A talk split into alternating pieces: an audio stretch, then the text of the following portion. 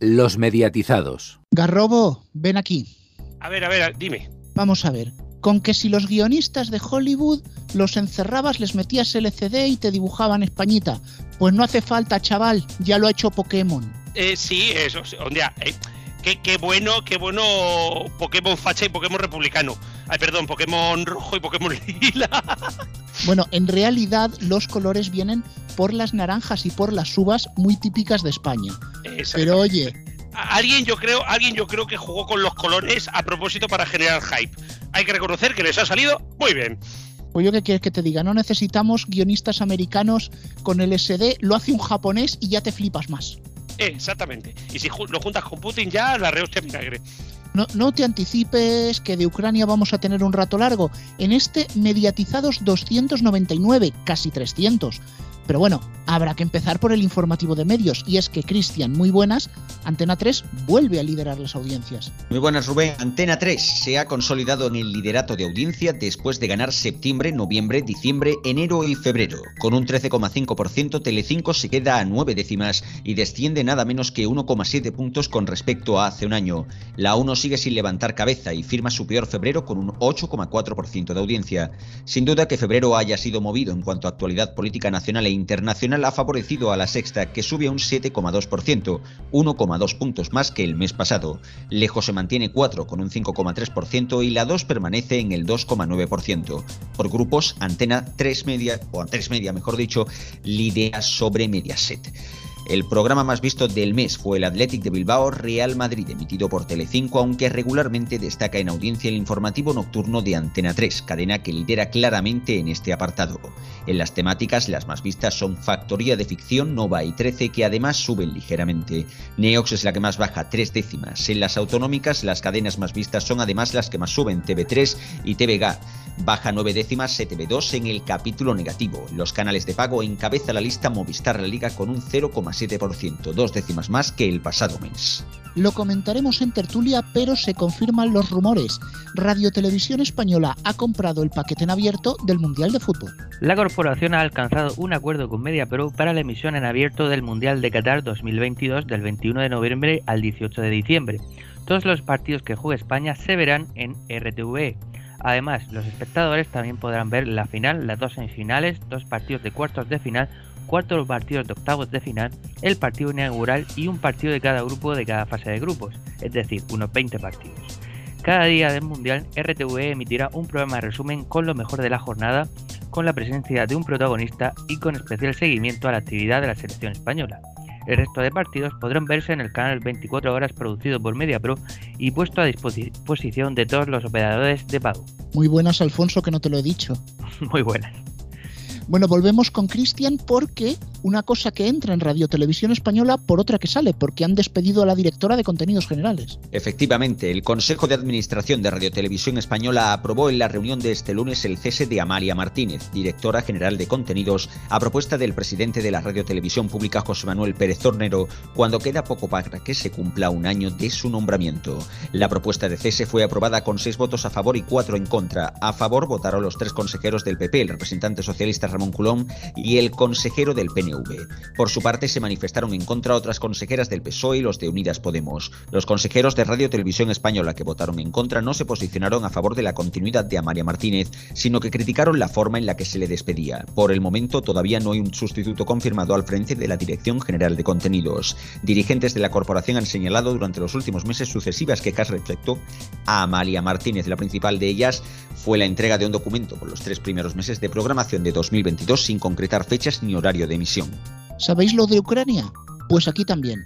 Russia Today cesa sus emisiones en varias plataformas de España. Lo hablaremos luego. La Unión Europea suspendió el miércoles las actividades de radiodifusión de los medios de comunicación eh, ProKremlin, Sputnik y Russia Today, hasta que se ponga fin a la agresión a Ucrania y hasta que la Federación de Rusia y sus medios asociados dejen de llevar a cabo acciones de desinformación, dijo el Consejo en un comunicado. La publicación en el diario oficial de la Unión Europea de estos medios, que afectará a cinco entidades legales de RT que transmiten en diferentes canales y lenguas, entre ellas a las emisiones en inglés, francés, español y alemán, supone la entrada en vigor oficial, si bien ahora son los Estados miembros de la Unión Europea los que tienen que aplicar eh, la norma en sus territorios. Movistar Plus, Vodafone, Orange y Móvil ya han cesado la emisión del canal ruso en sus plataformas. Vamos ahora con una noticia más en el segmento financiero. Prisa recorta sus pérdidas y alcanza un acuerdo para refinanciar deuda. Prisa, grupo editor del país, ha alcanzado un principio de acuerdo de refinanciación que le permite centrarse en el desarrollo de los negocios, otorgando estabilidad financiera a medio plazo, alargando el vencimiento de la deuda y mejorando la flexibilidad, según señala el grupo de medios en una nota remitida a la Comisión Nacional de los Mercados y Valores.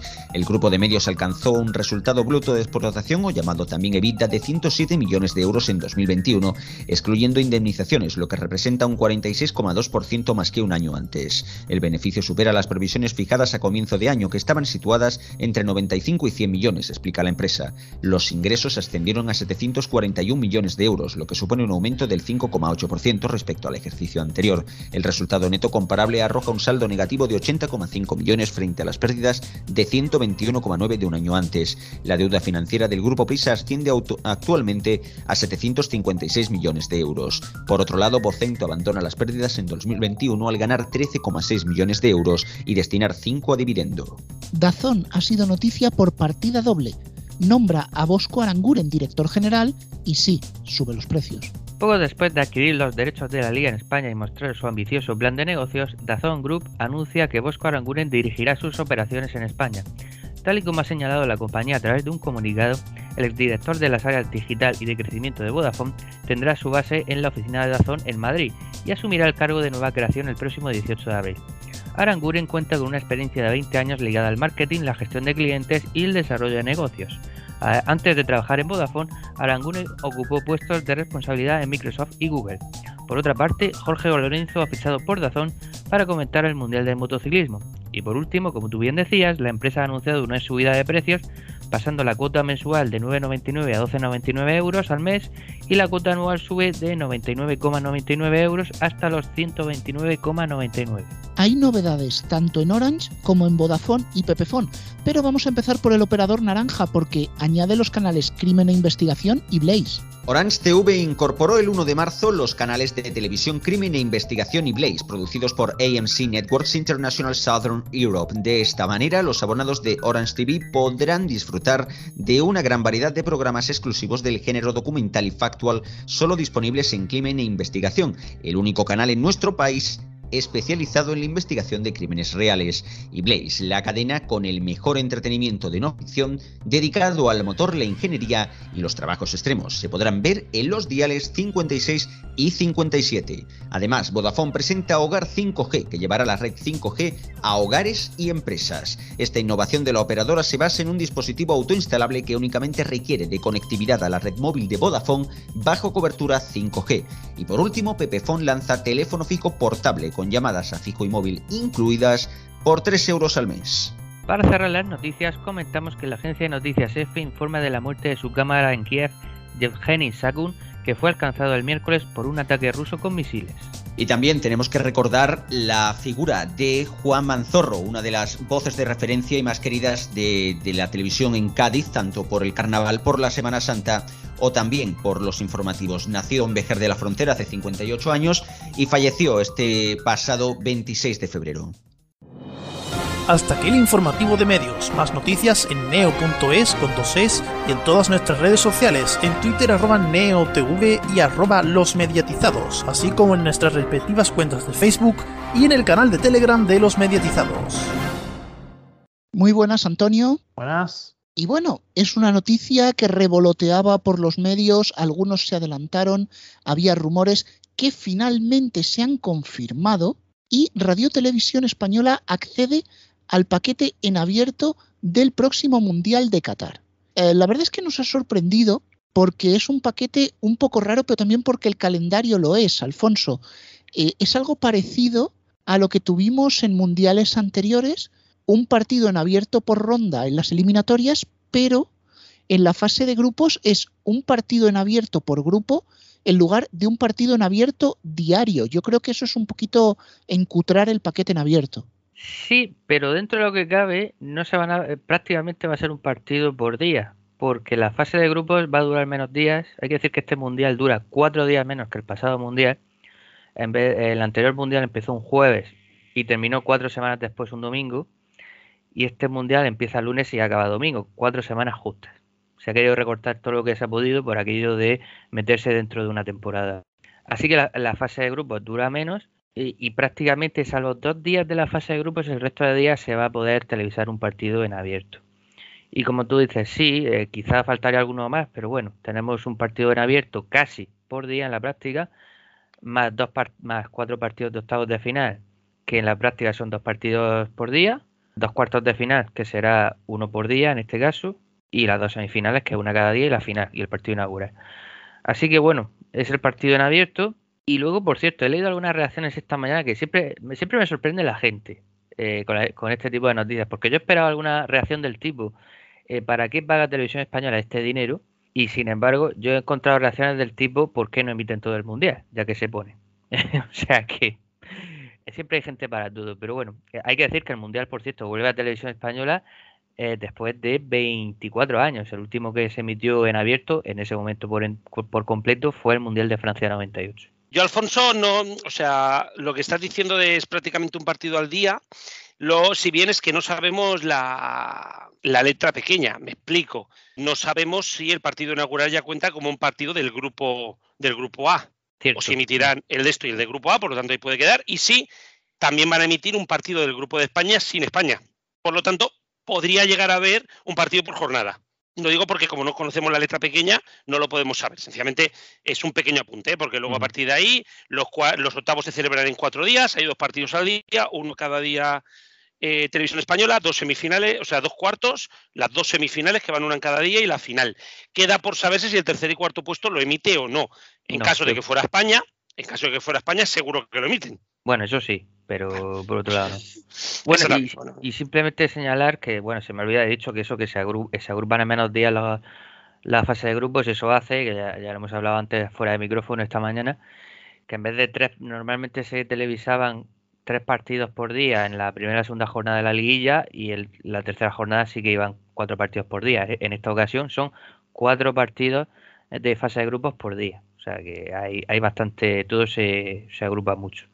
Y lo sorprendente también es que este mundial va a comenzar no con un partido suelto como se hacía siempre, que comenzaba el jueves eh, con un partido inaugural un poquito más en horario de noche, luego el viernes solamente habían dos y a partir del sábado comenzaba línea de tres.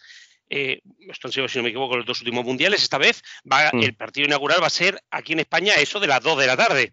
Va a quedar una inauguración preciosa, ¿eh? Un horario que digas ahí, bien. Yo creo que Televisión Española acierta, creo que Televisión Española ha hecho bien en comprar este paquete. Creo que van a poder emitir un partido más o menos un partido al día. Al final puedes incluso ahorrarte algunos de los días que sepas que tienes un poquito más fuerte y demás, ahorrarte el emitir el esto. Además, puedes emitir siempre partido de las 8 de la tarde, a las 10 hacer un resumen que te haga de Access y a las 10 y media plantar el estreno que tú quieras mostrar. También tendrían otra opción, que es que si van a emitir el partido de la noche, podrían emitir el resumen justo antes del partido para ir ganando audiencia y luego a las 10 de la noche plantar algún estreno muy claro para intentar ganar audiencia futuros, ¿no? Creo que a Televisión Española esto le puede venir bien, creo que Televisión Española podría llegar a ganar el mes de diciembre. No puede parecer tonto, pero creo que para Televisión Española puede estar muy bien que ganen un mes creo que se lo merecen después de tanto tiempo. Y un día, ¿qué, ¿qué pasa? Que Televisión Española también tiene que emitir contenido que la gente le pueda traer. Bienvenido sea el Mundial, bienvenido sean las cuatro carreras de MotoGP y la carrera de España de Fórmula 1, ¿no? Y la final de la Champions. Creo que, bueno, esto hace, es un paquete asumible por Televisión Española. El Mundial, la Eurocopa y los Juegos Olímpicos que se van turnando puede venir muy bien para, para, que la pues para que Televisión Española tenga contenido que atraiga a la gente y sobre todo cómo arrastrar a gente para que vuelva a ver televisión española. Sinceramente, yo sí estoy a favor de que se, de que los haya conseguido. no por nada, sino porque televisión española al final es la que tendría que emitir este evento. Y ya está. O sea, igual que en Inglaterra lo hace la BBC, igual que en Alemania lo hace la RD y la ZDF, etcétera, ¿no? Muchísimas televisiones, pues son eventos que al final se asume que lo tienen que dar ellas. Lo que ha sido un poco extraño es que durante estos veintipico años, veinticuatro años casi de periplo sin que la televisión pública haya conseguido los derechos del Mundial, se han bebido barbaridades, positivas en muchos casos para, para, la selección española en el deporte, por suerte, pero sí que luego, por otro lado, mm, barbaridades como el pagar 48 millones de euros que pagó Antena 3 por, por comprar menos partidos incluso que lo que ha comprado Televisión Española, los casi 90 millones de euros que le costó a la Sexta adquirir el Mundial de 2006, los también, si no me equivoco, fueron 75 millones que le costó a Telecinco conseguir el de Sudáfrica y que recuperó, mm, vamos, pero salvadito, salvadito, eh, o los más de 90 millones que costó también el Mundial de, Brasil. O sea, realmente ha habido mundiales que han costado muchísimo dinero para las televisiones y que al final nos han visto repercutidos en cuanto a, mm, en cuanto a, retransmisión, a transmisiones, por un lado, tanto en lo económico, pero también, sobre todo, en la calidad de las mismas. Lo que ha hecho Televisión Española, al fin y al cabo, pues es dar esa respuesta y, sobre todo, una, una promoción lógica para lo que se está haciendo de evento. Luego, lo que sí que es verdad es que le va a venir bastante bien el horario de las 8 de la tarde porque básicamente la cobertura se parece en bastante, tiene bastante similitud con la cobertura que hubo en el Mundial de 2010 de Sudáfrica, donde cuatro era la que daba la mayoría de los partidos de grupos que no fueran España, a las, el partido de las ocho y media de la tarde, y en el caso de Telecinco se daba los partidos principales, que sería más o menos también lo que estaría de hecho obligada a dar televisión española. Veremos cómo, cómo, avanza todo. Ya luego se podría hablar de temas políticos y de todo esto, que eso no lo vamos a hacer aquí, porque hablamos de medios de comunicación. Pero sí que en, general, pues yo creo que una buena estrategia la de televisión española. Eh, yo estoy bastante de acuerdo con lo que ha dicho Cristian y, y, quería ir un poco por esa línea que, que, ha llevado. Por una parte, porque siempre me hace gracia cuando se dice que la televisión pública no debe gastarse dinero en estas cosas, cuando precisamente las televisiones públicas del resto de Europa sí se gastan dinero en estas cosas, en emitir mundiales y Eurocopas. Lo hace, como ha dicho la BBC, y también otras televisiones públicas europeas. Otra cosa que quería decir son los horarios del Mundial, por si alguno no lo sabe, horario en horario español, que serán las 11 de la mañana, las 2 de la tarde, las 5 de la tarde y las 8 de la tarde. O sea, el de las 8 de la tarde es el que estáis comentando que le viene bien a España, al público español, para ver los partidos. Y supongo que la mayoría de partidos se los emitirá a esa hora. Luego las eliminatorias ya serán a las 4 de la tarde y a las 8 de la tarde. Bueno, la verdad es que yo aquí voy a jugar a ser un poco el Grinch y voy a decir que esta compra no me convence. Lo que pasa que mi opinión es un poco rara, no cabe en un sí o un no. Así que voy a intentar poner todas las cosas en la balanza. ¿Es un gasto para Radio Televisión Española? Sí. ¿Lo hacen el resto de televisiones públicas? También. Es verdad. Yo estaba repasando lo que habían costado mundiales anteriores. Por ejemplo, Televisión Española ha puesto 35 millones de euros por el paquete en abierto, cuando hace cuatro años Telecinco puso 40 millones por todo. Nos dicen, no, es que es diciembre, es una época mucho más fuerte para la tele, por eso el precio sube. Yo creo que está habiendo un flipamiento general con que el Mundial sea en diciembre. Se creen que eso va a ser la bicoca y yo me temo que va a salir el gato gata, que va a ser una cosa como el multisede de la anterior Eurocopa, que se va a hacer una vez y no se va a volver a hacer porque no tiraba para ningún lado. Que se haya hecho bien, mm, sí y no tengo argumentos en los dos lados de la balanza. ¿A la 1 le viene bien tener el Mundial? Sí. ¿Es lo que la 1 necesita? No. Me refiero, Garrobo decía que Televisión Española tiene serias opciones de ganar diciembre, y yo creo que es así. Pero, ¿de qué sirve ganar diciembre si te desplomas en febrero? En el momento que el Mundial se vaya y el efecto Navidad, que sabemos que beneficia a las públicas, vuelves a estar como estabas. El problema quizás de televisión española para que la gente no se enganche es que su programación no engancha. Necesitarían no solo el mundial, o sea, no está mal que compren el mundial, pero tienen que mejorar la programación diaria. No puedes verla uno o diez minutos sin dormirte. Esta estrategia la veo bien si viene acompañado de una mejora sustancial en la programación de televisión española para la próxima temporada y el mundial como punta de lanza para que la gente se enganche que lo peor de todo esto es que Televisión Española creen que esa programación magnífica ya la tienen y la verdad es que no. Desde el punto de vista de que es un evento de la selección, sí, lo veo muy correcto porque la selección española es el equipo de todos los españoles. Pero claro, el paquete en abierto de un mundial, cualquier privada lo podría haber comprado, lo podía haber emitido con gasto cero para la corporación y probablemente lo habría conseguido a un grupo, a un grupo no peor, a un, a un precio, que se me traba la lengua, a un precio inferior. No sé, tengo sentimientos muy encontrados con esto. Yo creo que precisamente Televisión Española lo encontraron un buen precio. Me explico. Eh, ahora mismo quien se quiera anunciar en el Mundial tiene muy claro que solamente se puede anunciar en el canal de Media Pro. Nadie se puede anunciar en Televisión Española más allá del patrocinio cultural, que va a valer una millonada. quien patrocine este mundial va a ser de los caros, caros, caros, ¿no? Y yo no estoy de acuerdo en lo que dices. Sí, claro que en febrero van a volver a bajar. Y lógicamente lo que tú dices, tiene que haber una, una, programación que acompañe. Pero es que yo no creo que Televisión Española no tenga una programación de calidad.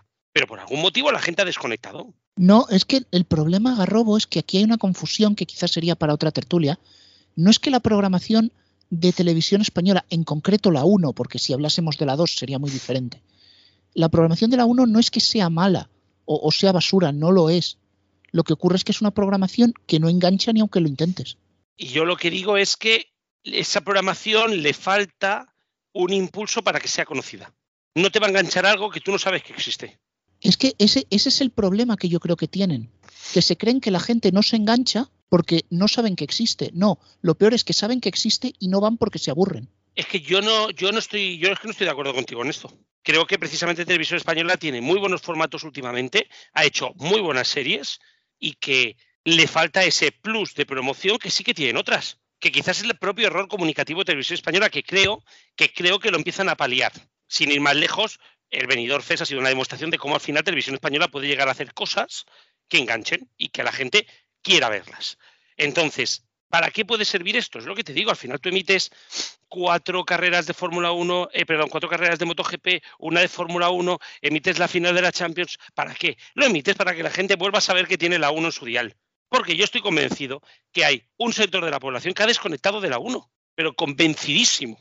Mm. Y eso solo se puede solucionar a través de grandes eventos, que son caros. Que, son caros, sé que lógicamente. ¿eh? sé que Cristian quiere entrar pero esto lo emplazamos a otra tertulia.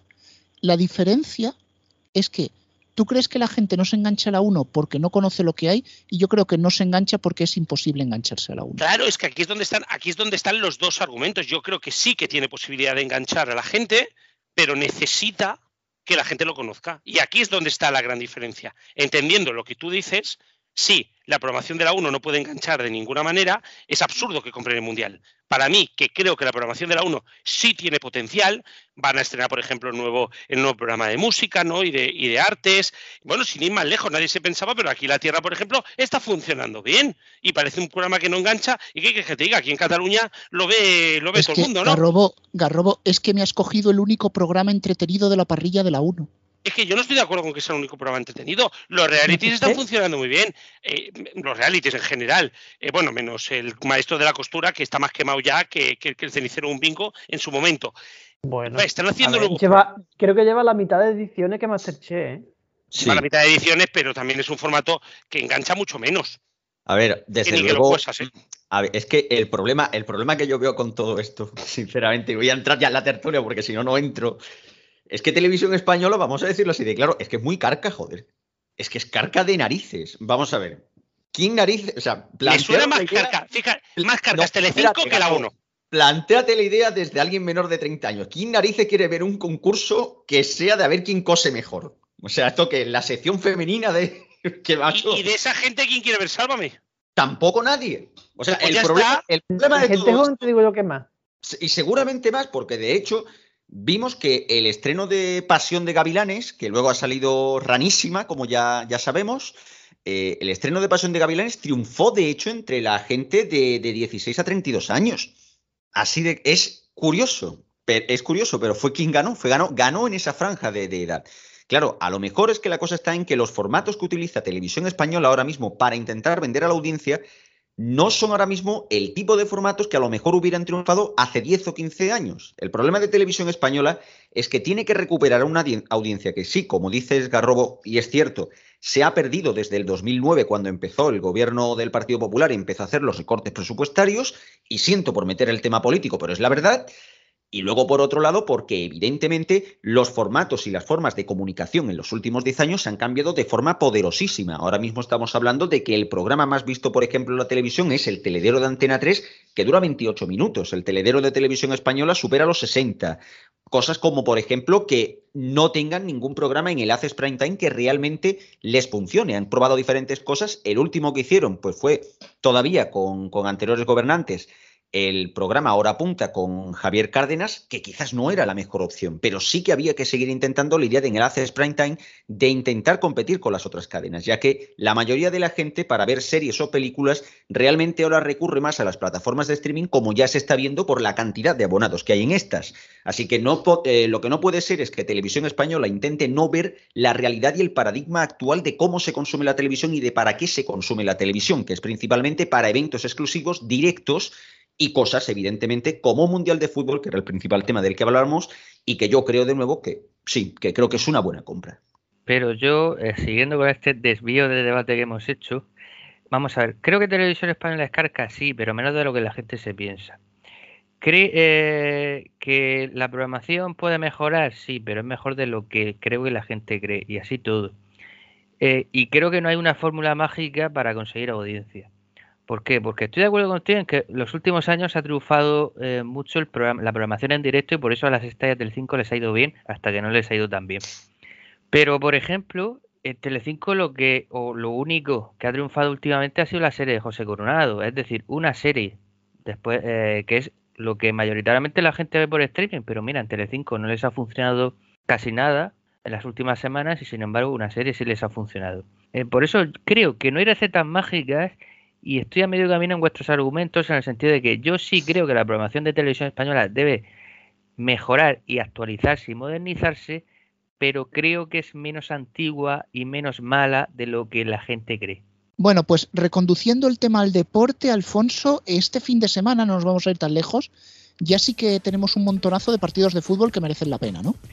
Sí, eso pienso yo. El viernes a las 9 de la noche a la vez Sevilla, el sábado a las 9 de la noche Real Madrid Real Sociedad y el domingo a las 4 y cuarto Elche Barcelona y a las 9 de la noche Betis Atlético de Madrid.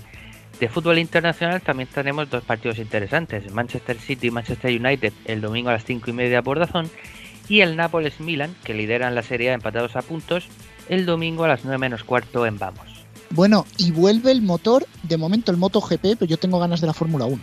Sí, yo diría que el Mundial de Motociclismo vuelve antes que nunca, porque no me suena a mí que el primer fin de semana de marzo comenzase otros años. Primera carrera en Qatar y los horarios serán Moto 3 a la 1, Moto 2 a las 2 y 20 y Moto GP a las 4 de la tarde. Y como siempre lo podremos ver por razón, como la Fórmula 1 que tú decías. Y en el capítulo político-deportivo, porque aquí también tenemos que traer a Ucrania y a Rusia, los equipos rusos han sido expulsados de las competiciones de FIFA y UEFA y de otras eh, federaciones internacionales y de momento suspendidos en la Euroliga. Bueno, venga, nos quedan las copas de Europa.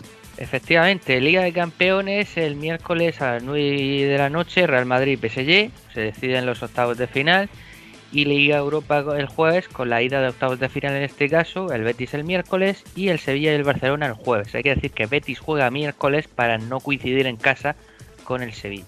Bueno, pues gracias Alfonso y vamos a completar no una trilogía, sino una cuatrilogía. ¿Eso, eso existe? No, tetralogía, me dice Alfonso. Tetralogía. Tetralogía, exactamente. Tetralogía. Siempre está aquí Alfonso Alquite para, para hacernos la corrección de El precio de ser noticia, que como ya no me quedaban películas de la Guerra de las Galaxias clásica, esta la he tenido que titular La amenaza de las web fantasma. Pero también Garrobo es que lo tenía huevo. No, no, es que, es que está muy claro. Este, este capítulo va a ser cortito, pero queríamos también eh, ponerlo encima de la mesa porque creíamos que era un tema, un tema importante y nos referimos sobre todo a esas web fantasmas que están viviendo de, digamos, de vender noticias, ¿no? Y cuando nos referimos a web fantasma nos podemos referir, por un lado, por ejemplo, a estos diarios, Cristian, que son prácticamente diarios hechos para dos motivos. Uno, hacer política y dos, ganar dinero. ¿Por dónde nos podemos hablar? Por ejemplo, eh, Embajada Madrid, Extra Confidencial, Europa Digital o Alerta Digital se mueven en precios de 50 a 60 euros en las diferentes, en las diferentes webs. Son páginas que a lo único que se dedican, como ya digo, es a generar informaciones manipuladas, muchas veces centradas en el clickbait, para poder ganar visualización y poder colocar noticias eh, a un mayor precio. No nos podemos olvidar, Cristian, de Alerta Digital, con 90 euros, por ejemplo, que sale aquí, Estrella Digital, que se mueve en torno a los 100, y hablamos un poquito más de estas, ¿no? Pero también podemos hablar de otras que quizá no suenan tanto a web fantasmas, pero que en verdad existen para ello. Mercados.es, 95 euros, Moncloa.com, 95, como bien explicaste tú, Cristian, en uno de los momentos, una web conocida únicamente por las exclusivas que dieron se me ha olvidado ahora el nombre de este señor. Caso Villarejo, efectivamente. Caso Villarejo, exactamente. También está el diario qué?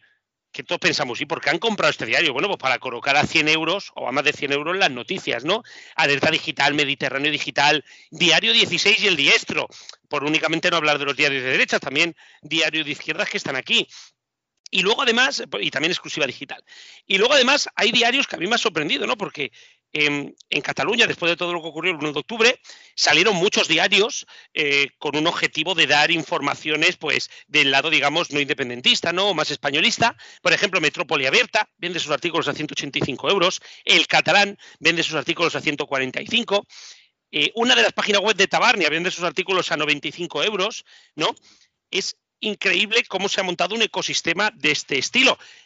Y voy a daros también una noticia, también em, poneros dos webs, ¿no? Muchas veces cuando algunos dominios se quedan libres, hay empresas que lo compran y son como robots poniendo. Pues dos, por ejemplo, de estas, dos de estas webs, em, como ya digo, son Spanish Revolution, que fue una de las páginas web que utilizó el 15M, que vende sus artículos a 100 euros, y Contrainformación, Em, que, también, que también está en este, en este ámbito por 136 euros.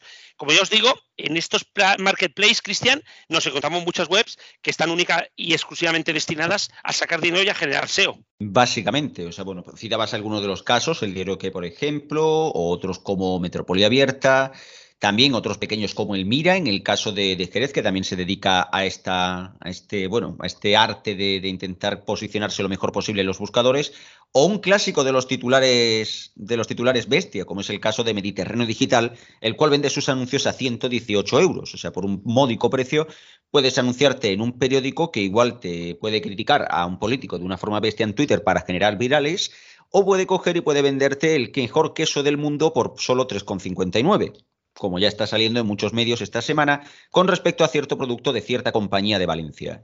Con otro la cual, la cual, no decimos porque como no nos pagan ya la hemos dicho muchas veces en los otros capítulos. Exactamente. Y luego con respecto a otros a otras tendencias políticas, porque esto evidentemente no es solo de la derecha, aunque sí que es verdad que muchos medios de derecha sí que están metidos en este juego. Tenemos que citar el caso del diario, y es que el diario tiene diferentes versiones locales y en algunos casos por barrios, como es el caso de Madrid. Y ahí pues podemos ver que en los diferentes en las diferentes ediciones del diario, pues por 365 euros puedes básicamente anunciarte en cualquiera de, los, de las sedes de Madrid y poder, evidentemente, pues poner tu publicidad, al igual que pones al lado que han inaugurado un nuevo bar en Malasaña.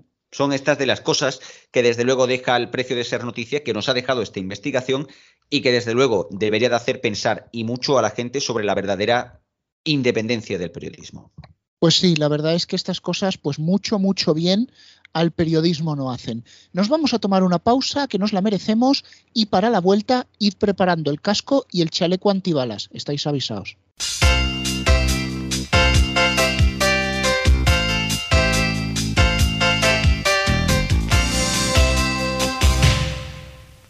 Los mediatizados.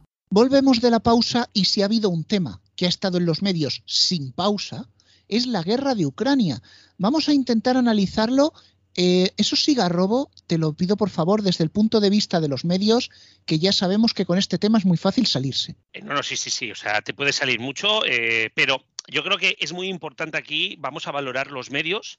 Creo que precisamente, y aquí seguramente Alfonso también esté un poquito de acuerdo conmigo, creo que esta guerra está poniendo en valor la importancia de los medios públicos, al menos en España. Creo que Televisión Española está haciendo un relato muy panorámico, incluso te podría decir que tranquilo, con datos, eh, bien hecho, desde todos los puntos de conexión. Creo que Televisión Española lo está abordando a diferencia del sensacionalismo que le están poniendo Telecinco, Antena 3 y La Sexta. Bueno, en cuatro ni están ni se la espera. Y por otro lado, destacar, o sea, por un lado, destacar la televisión española, de verdad, si os gastéis mis impuestos en esto, bien gastados están y si queréis el doble os los pongo. Por otro lado, la que me está encantando y la que más me ha gustado es TV3, creo que lo está abordando.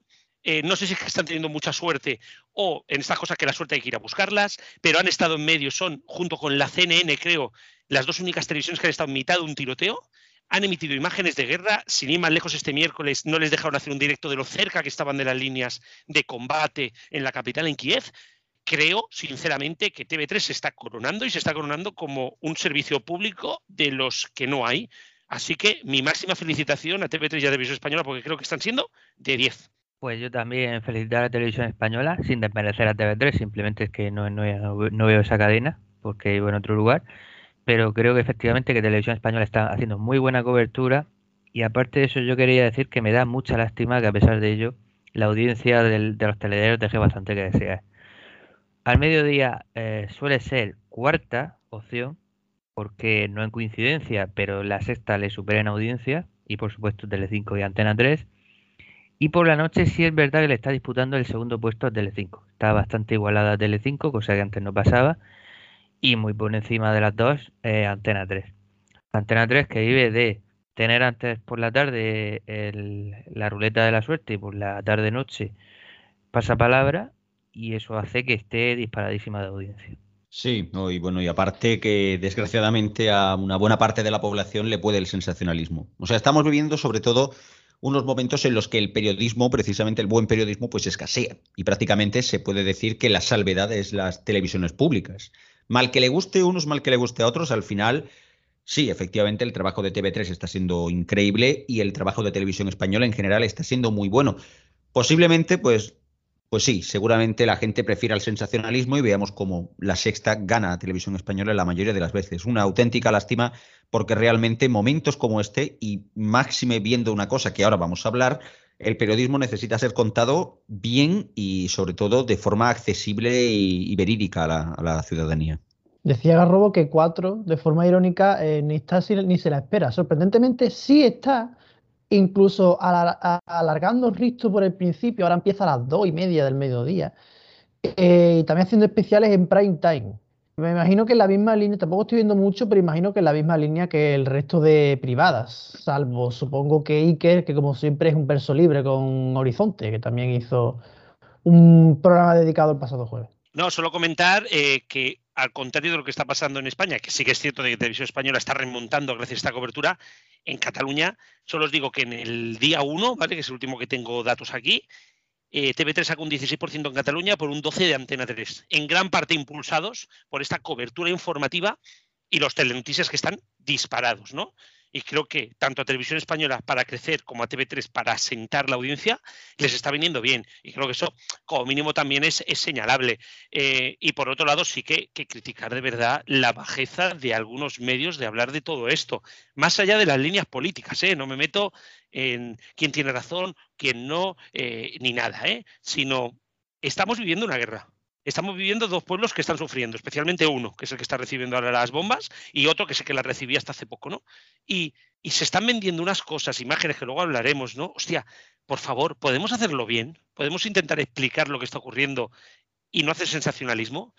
No sé, a mí es que de verdad que es algo que me duele. Me duele cuando lo hacen en otro sitio, me duele cuando lo están haciendo en Ucrania y me dolerá a futuros. Pero es que, bueno, no hay otra cosa. Y bueno, habría que mencionar el, el tema de RT, ¿no? En este caso, que también posiblemente sea una cosa bastante discutible. Ha sido la primera vez en Europa, prácticamente, en la que una cadena de televisión ha sido borrada del mapa, literalmente. O sea, vimos aparte de cómo han ido los acontecimientos. Por un lado, vimos cómo el lunes finalmente se prohibía la emisión de, de Russia Today en cualquier país de la Unión Europea. Un día después se empezaron a quitar las, publicaciones perdón, en el grupo Metos, hablamos de Facebook e Instagram. Poco después, pocas horas después, se hizo en TikTok. Pocas horas después empezaban a reducirle posicionamiento en Twitter. Luego, el siguiente día se quitaron los vídeos en YouTube, o sea, no se podía seguir la emisión en directo del canal a través de YouTube, solo siendo posible actualmente a través de una VPN, para luego acabar de pasar a borrar, como ha sido en la tarde del miércoles, las cuentas de Twitter desde acceso eh, para acceder desde Europa, salvo, eso sí, si uno ya seguía las cuentas de Russia Today con anterioridad, las cuales entonces sí se sigue viendo. Evidentemente, todo esto también ha afectado la emisión por satélite, la cual ha sido restringida y, de hecho, desde el propio canal indican la nueva frecuencia para América Latina, para el caso de RT en español, que serían el 11.472,67 vertical en el satélite Ispasat. También ahora, de hecho, citan una nueva cuenta de Telegram, o sea, estos son como los grupos pirata que se van cambiando cada semana, y en este caso se han cambiado al nombre de RT Videos, y también ver los vídeos del canal a través de la plataforma Odyssey, en VK, en Telegram y también en otros canales de Twitter. O sea, un poco, digamos así, saltar ese bloqueo que se le está poniendo al canal ahora mismo. Solo indicar el riesgo y, aquí más allá de también ideas que se tengan sobre RT o no, el riesgo que es cerrar canales de televisión sin ni siquiera una sentencia judicial.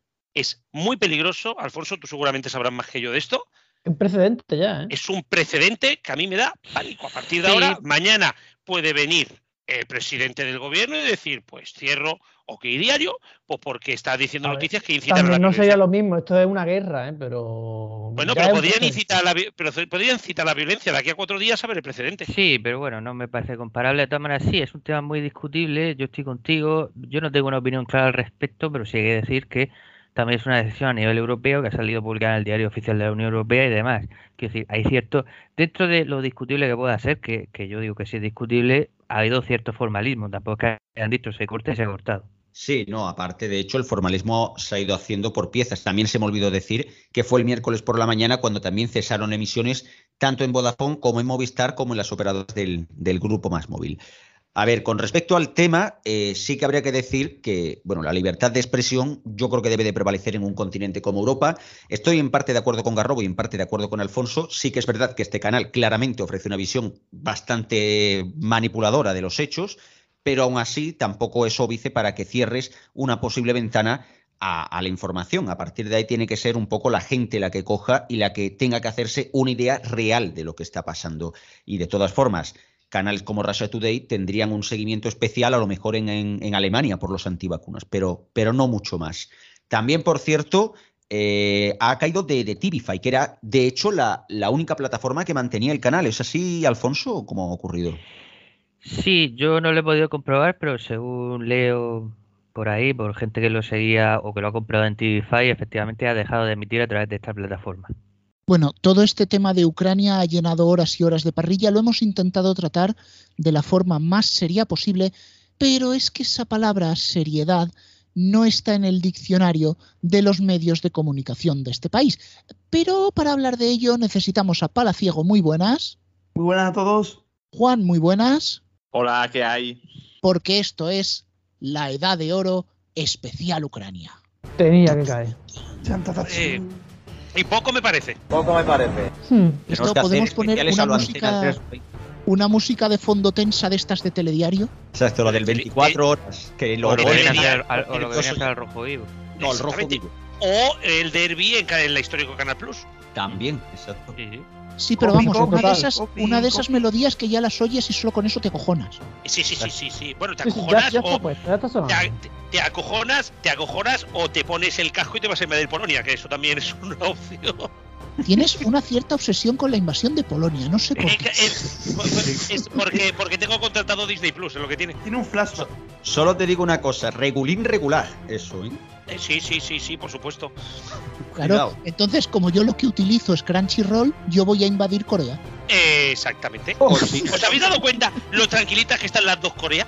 Pero bueno, esto ya es otro tema, lo dejamos en otro momento. Eh, bueno. deja, eso, deja eso para ahí. bueno, la vamos, Vamos aquí a, algunos de Corea del Norte apoya a Putin. Exacto. O sea, no abras la puerta de No hablamos, no hablamos de eso, por favor. Rubén, vamos a las noticias, por favor. Eh, bueno, eh, te la tendré que pasar a ti porque tenías preparado el audio porque eh, os advierto, la edad de oro no es como el medio informativo. Todo lo que vamos a sacar aquí es real, aunque os cueste creerlo, como lo que pasó Cristian en espejo público el otro día. Acababan de empezar los ataques y primera cagada. Bueno, a ver, que espejo público más o menos la cague, eso yo creo que ya, no es ni noticia, ¿no? Eh, da igual cuando leas esto. Sí, sí, exactamente. Pero bueno, digamos así que la última vez ha sido con respecto a, bueno, a que han puesto la imagen de un videojuego creyendo que eran unas imágenes de bombardeo a Ucrania. Evidentemente, pues no era eso y al final pues empezaron a coger y empezaron a, decir que, bueno, que había habido unos atentados que realmente no eran tales. El motivo, pues se inventaron estas imágenes, mientras que el invitado, encima de todo, decían que habían sido demasiado cautos. Lo escuchamos. Manuel, aguántanos ahí porque nos llegan imágenes eh, terribles e impresionantes. Van a ver cómo un avión ruso bombardea una población y una defensa antiaérea responde. Se nos dice por parte del gobierno ucraniano que han Lo más curioso es que cuando se ve el vídeo, no sé si lo estáis viendo, es que aparte se nota que es súper falso porque todo está como, como montado muy con ordenador y las imágenes son como si fuera la guerra de las galaxias, vamos. Eh, si no recuerdo, Cristian, eh, Alpha 3 era el videojuego. Eh, sí, exacto, era, era el videojuego Alpha 3. Una de estas cosas que dices, bueno, ya podrían coger y ser un poquito menos inventivos pensando que esto va a ser la guerra de las galaxias, ¿no? Atención, eh, tenemos, tenemos una noticia de última hora. Vaya por Dios. Última hora. Nos llegan unas imágenes impactantes desde la redacción de Espejo Público. Unas imágenes de un flagrante maltrato animal. A ver. En ellas, sí, sí, son, son muy duras, creedme que son muy duras. En ellas vemos a Super Mario saltando varias veces sobre el caparazón de una tortuga indefensa hasta dejarla fuera de combate. Estos italianos, estos Por italianos no se pueden estar quietos. El Sí, Mario por si- americano. por si esto, por si esto fuera poco, eh, culmina su actuación lanzando su concha por un precipicio. Eh, sospechamos que Super Mario podría estar bajo el efecto de las drogas, ya que habría ingerido champiñones de dudosa procedencia. ¿Qué es? La ¿Qué- qué- concha, la concha en Argentina no, ¿eh? Para que no- es americano. Recordemos que para italoamericanos famosos está Tony Soprano, ¿eh? Exactamente. Y solamente deciros que las mismas setas que se ha comido Super Mario puede ser las que se va en el catering de espejo público. Lo dejo, ¿eh? Yo También puede solo, solo voy a decir que con la coña que acabo de hacer, ya estoy al nivel de espejo público en rigor informativo. Pero si solo Pero- fuera efecto público. No, no, no, pero es que la que viene ahora es incluso más bestia, ¿eh? O sea, a mí me pareció bastante más bestia. Sí, porque criticamos a Antena 3, que ya les vale para muchas cosas, pero es que su hermana la sexta, que, que casi que, que es más habitual de esta sección, no ha cometido un fallo geográfico, no, ha hecho algo peor. Es junto a China el país más avanzado en misiles hipersónicos. En 2019 probó por primera vez el misil Avangar, capaz de alcanzar 27 veces la velocidad de la luz La velocidad de la luz y transportar ojivas nucleares a más de 6.000 kilómetros. A la mierda la relatividad, chaval. O sea, toma. Es, increíble, es increíble a la velocidad, a la velocidad en la cual se pueden decir tantas barbaridades. Porque es que además lo dicen bien al principio, hipersónico. Sí. A la velocidad del sonido. Y luego dice la luz, sí, sí, sí, sí. Esto es como las sabias palabras de Homer Simpson. En mi casa se respetarán las leyes de la termodinámica. Exactamente. A lo mejor los rusos ha- han descubierto la máquina del tiempo, porque si uno baja- viaja más rápido de la velocidad de la luz, lo que viaja es en el tiempo. Exactamente, pero es que estos, estos se han ido a la edad prehistórica porque creo que iban a 11 veces la velocidad de la luz. A ver, no, no, perdonadme que os lo 27, diga. 27. Mira, para que más o menos esto, el dato que hay que dar, 27 veces la velocidad de la luz sería ir a 8.094.384 kilómetros a la hora. E- Eso es dar, eso es dar siete vueltas a la Tierra, creo que en dos minutos y medio. O sea, Más o La menos a la velocidad que derrapa el gal. tenderá infinito, ¿no? Como las. Ahora, hay una cosa en que no estoy de acuerdo con vosotros. La máquina del tiempo la inventaron las radios musicales, porque cada vez que las pone parece que te has ido 10 años atrás. Eso es verdad. Sí, sí, sí. Te- lo tenías que decir. Si no metes la radio musical o a cadena dial, no estás tranquilo. Nadie- Ya, salió. El día que no mencionemos a Dial, vamos a decir, nos falta algo. Eh, en el próximo GM no la mencionamos. Ya está, mejor. Eh, bueno, Bueno, eh, entonces no tenemos- será bueno. esto lo tenemos grabado y documentado, pero tenemos algunas que solo tenemos en imágenes y las vamos a comentar, porque eso poner imágenes en la radio es difícil. Una, sí, una que fue el arranque del telediario de Antena 3 con unas imágenes que no tocaban. Pues sí, es que el telediario de Antena 3, el más visto de España, recordemos esta noticia. Y sí, por eso mismo, Sí, sí. abrió la noticia de bombardeos de Rusia sobre Ucrania con imágenes de una explosión en Tianjin, que está en China, en el año 2015. O sea que, aparte de retroceder siete años, se quedaría bastante cerca de, de la velocidad de la luz por un, por un lado y por otro lado de cadena dial. Eh, est- estaría ahí en ese medio. Pues ya no solo eso, sino que encima se van a China. A China, que es como decirte, pues mira, te vamos a coger y te vamos a hacer una paella como la hacen los rusos. Bueno, ruso, pero- Una ensaladilla. Pero Cristian, rusa. Cristian, han hecho lo que la radio musical, poner lo mismo que hace siete años. Así, bueno, o como el bar abajo, o la ensaladilla rusa. A mí me gustaría saber, a mí me gustaría saber qué paralelismo puede hacer Rubén con la radio musical y la guerra de Ucrania. ¿Qué es la bomba? ¿Me ¿Estás retando, Garrobo? Sí, te estoy retando, te estoy retando. Para el 300 te lo reto. Que en Ucrania también hay una emisora que se llama KGFM. Pero es una emisora dance. ¿ah? pero eso, eso, son las Kiss FM de Europa normal. O sea, si tenéis antena Astra 2, podéis ver el canal Kiss de la fórmula de allí y veis que nada que ver con la española. Claro, totalmente. Pero bueno, no solo esta ha sido la única, el único error, o sea, porque aparte del teledro de Antena 3, Telecinco pues también emitió en su actual recopilación de imágenes terribles y apocalípticas, pues pusieron en su, en su telediario como si fueran familias ucranianas despidiéndose tras los bombardeos de Rusia del 24 de febrero. La cosa está en que esas imágenes son anteriores y ambas son familias de Donetsk evacuadas a Rusia tras ataques de Ucrania en el territorio. O sea, realmente cogieron imágenes de archivo para meter algo como reciente cuando de reciente tiene poco. Hablábamos de manipulación, había, hablamos de manipulación y tendrían incluso que cerrar a Telecinco por emitir esas imágenes. Es muy bestia, ¿eh? Es muy heavy. Porque lo demás son errores, pero esto es muy heavy. Telecinco y todas las redes sociales poniendo como que eso es de Ucrania. No, no, bueno, claro que es de, es de Ucrania, es, es Donetsk. Está rulada por todos lados, ¿eh? Es Ucrania. Pero hombre, no la puedes vender como que ha sido ahora. Precisamente parte de esta guerra viene por culpa de esa imagen. Pero mm, es que también, no lo sé, yo es que te lo juro que me sorprende que puedan hacer cosas así. Porque lo de yo me lo estoy imaginando que, ellos tendrían el, servidor donde tengan los vídeos guardados y han puesto buscar Ucrania y pulsan en el botón voy a tener suerte y la primera imagen que salió pues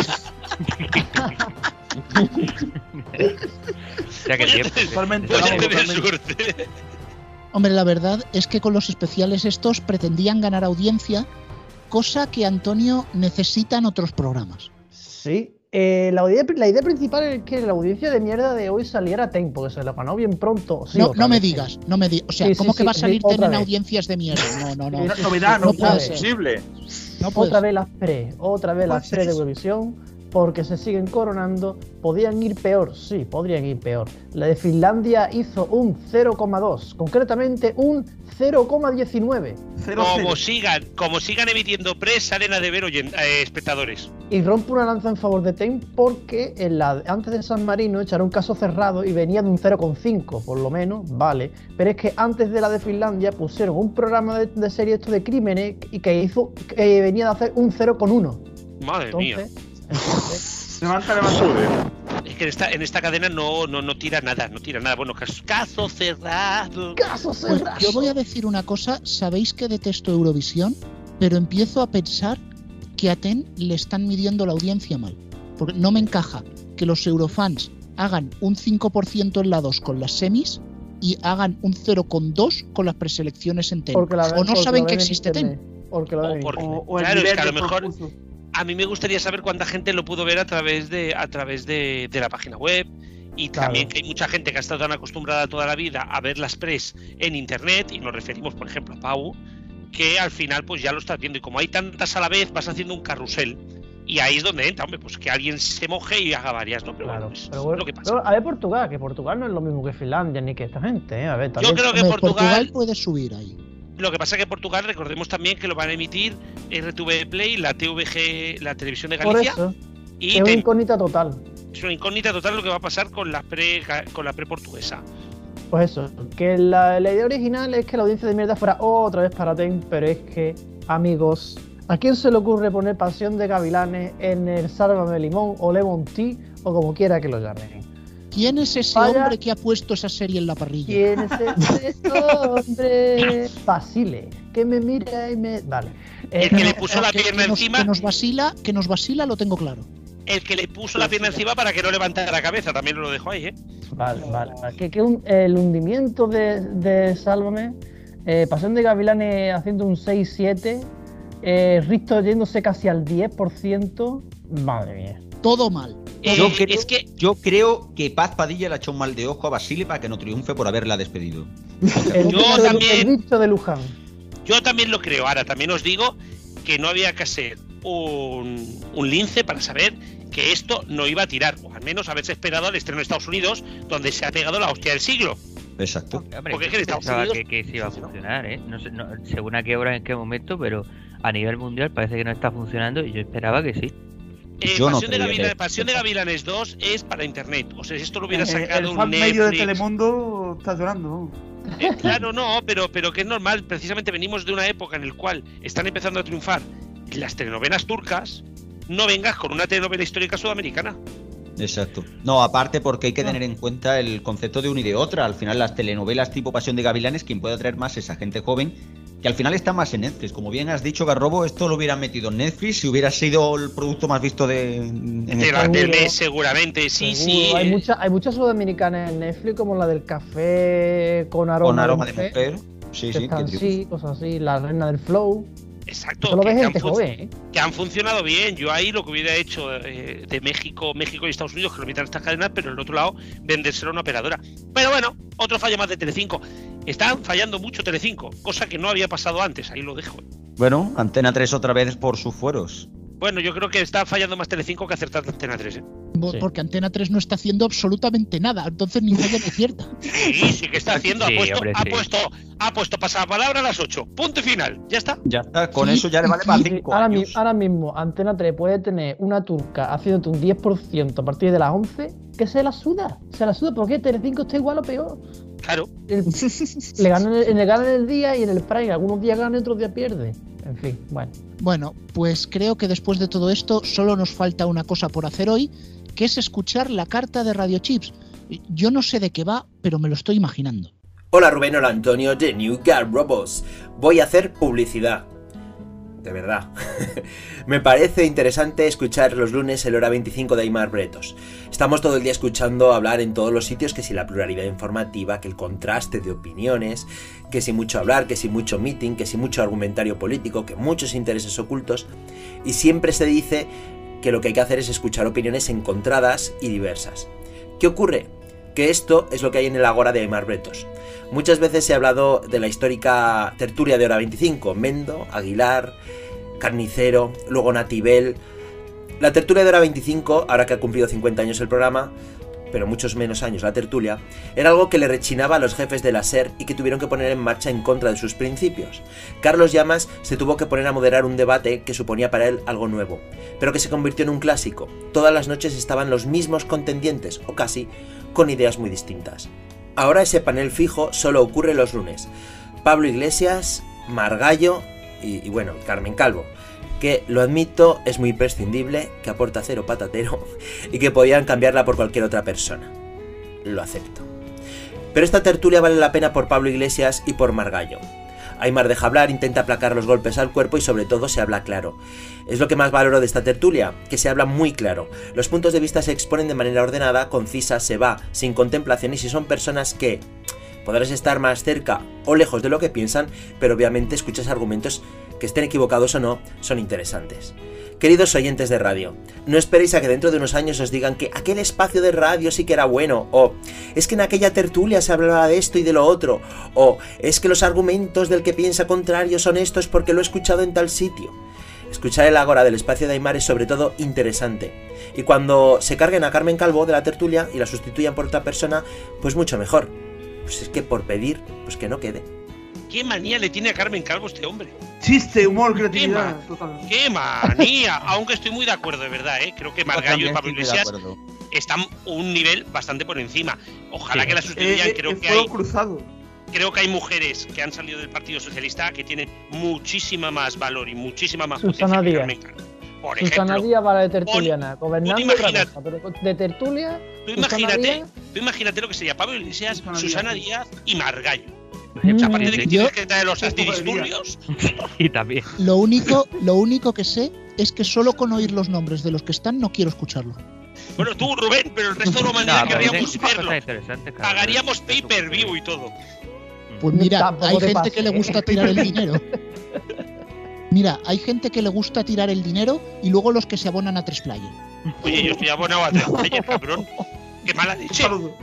Bueno, a ti. Bueno, Totalmente peor, gratuito peor aún, esa gente que, que está abonada a mi Teleplus. Así que. bueno, bueno, También, exactamente. también. Eso sí que es duro. También, Eso sí que es duro.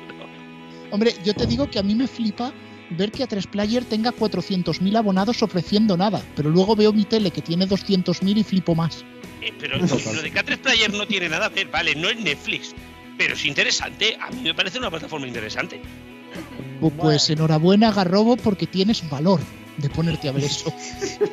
valor. Bueno, no va a tener valor el, en lo que ve si es aficionado del español y ve sus partidos.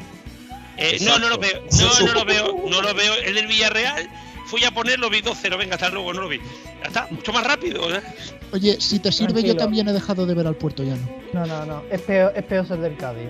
Totalmente. Pero yo qué, pena que el español no esté comprado por un ruso y no por un chino que estaría obligado a venderlo. De verdad, ¿eh? Con la suerte. Un besito a todos mis compañeros del español. Vamos recogiendo la tienda, Antonio. Las músicas son Creative Commons y estamos en muchas plataformas de podcast, en YouTube y en las emisoras que nos siguen poniendo a pesar de todo. Hasta, hasta la semana que viene, el 300. Eh, 299,999. Periódico. Plus. Venga, hasta la semana que viene. Adiós. Adiós.